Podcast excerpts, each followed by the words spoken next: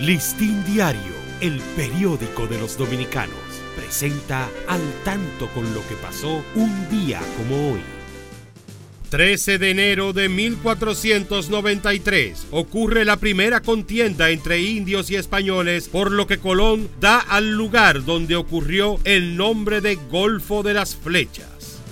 1834. Nace en Santo Domingo José Gabriel García, político e historiador, autor de Compendio de Historia de Santo Domingo y de decenas de artículos, folletos y libros sobre historia dominicana. Murió el 19 de enero de 1910.